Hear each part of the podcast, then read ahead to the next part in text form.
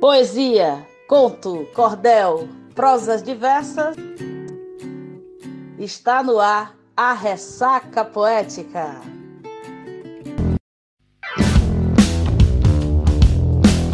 Salve, salve, meus ressacados e ressacadas do podcast mais poético e informativo de todas as ondas. Eu sou Daniela Bento e estou chegando para mais uma ressaca poética. Para quem está chegando por aqui pela primeira vez, o podcast Ressaca Poética tem como principal objetivo levar literatura aos ouvidos de vocês, divulgar poetas contemporâneos, publicados, consagrados do grande público ou não. É uma ação independente e por isso já peço a você que me escuta que divulgue também, compartilhe com suas amizades, me segue no Instagram, arroba Ressaca Poética e me ajude a manter a vibração poética em dia.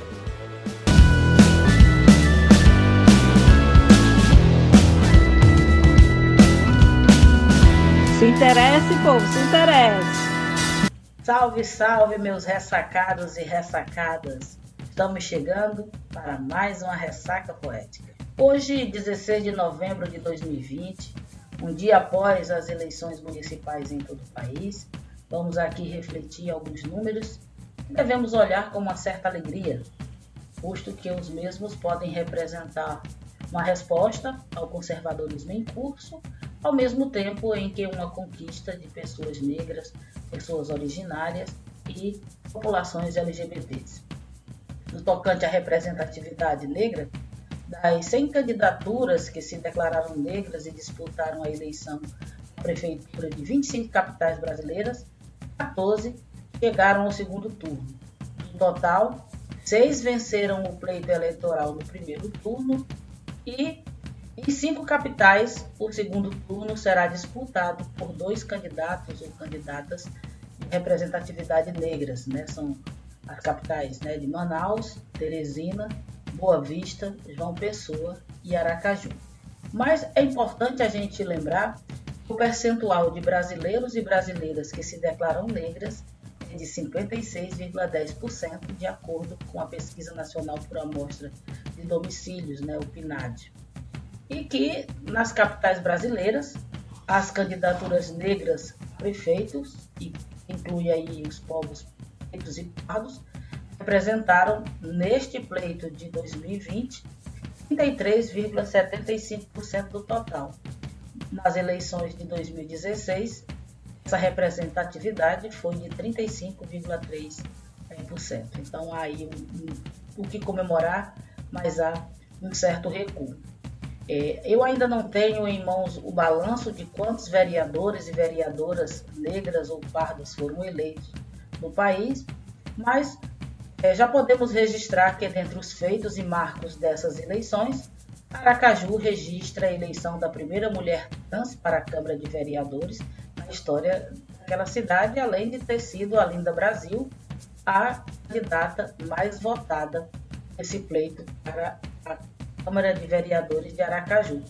Um outro destaque interessante é a eleição do cacique Marquinhos Chucuru à Prefeitura de Pesqueira, em Pernambuco. Né?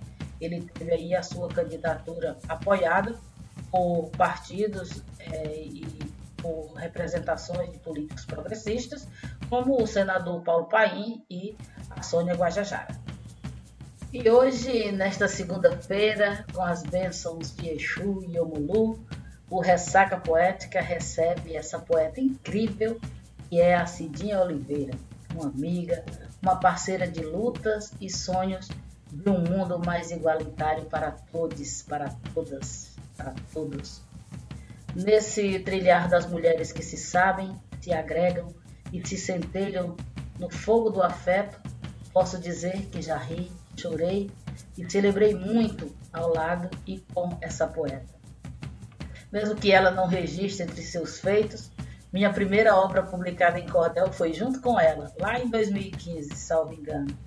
Foi ela minha celebrante da comunhão do afeto matrimonial entre eu e Ivamelo, minha esposa, entre outras feituras que já fizemos, construímos e tecemos juntas. Sem dúvida, a maior delas é a nossa amizade e a sedimentação dessas nossas mentalidades feministas, antirracistas e contra o machismo que apregou e nos mata todos os dias. Então, com essa alegria todinha e mais um pedaço, hoje o Ressaca Poética recebe essa mulher potente e seus versos potentes mais. Se achegue para cá, Cidinha. Olá, ouvintes da Ressaca Poética, esse espaço maravilhoso criado pela minha amiga Daniela Bento, mulher que eu admiro bastante, poeta também. Quero agradecer muito esse convite de participar desse novembro da consciência negra. Eu sou a Cidinha Oliveira, sou nascida e criada no sertão sergipano, em Poço Verde. Recentemente moro no Recife, Pernambuco. Sou uma mulher feminista, antirracista, mãe solo, lésbica. E a poesia que a gente escreve é uma poesia de, sobre a realidade, sobre a vida da gente, sobre o que nos toca de verdade. E é uma felicidade muito grande poder contribuir com esses espaços. Ainda não tenho nenhum livro publicado, porque as coisas não são fáceis.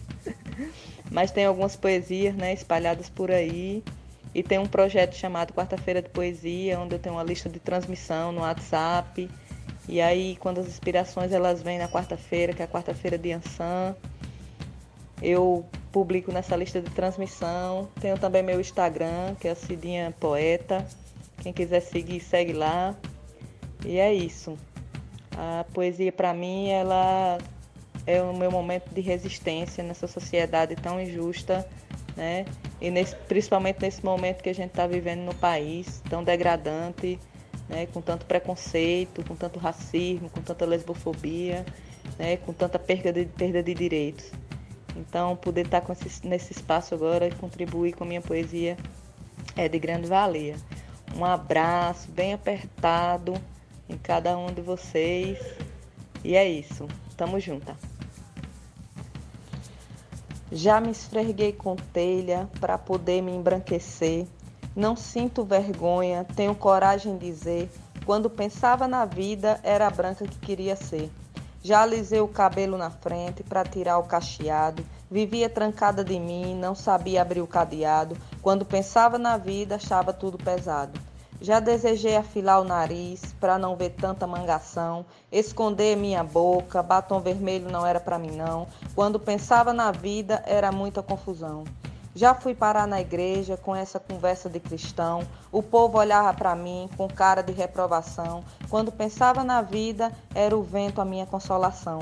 Já fingi achar graça de racismo e lesbofobia, mas do meu coração só eu sabia a agonia. Quando pensava na vida, dizia: mulher, mas que ironia.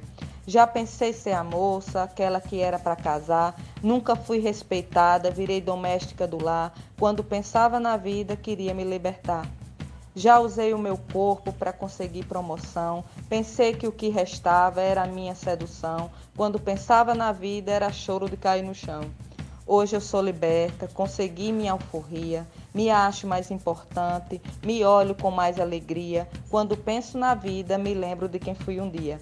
É importante ter consciência, é um caminho meio solitário, mas se você encontra outras, mais fácil sair do armário. Ter orgulho de quem é é um pensamento diário.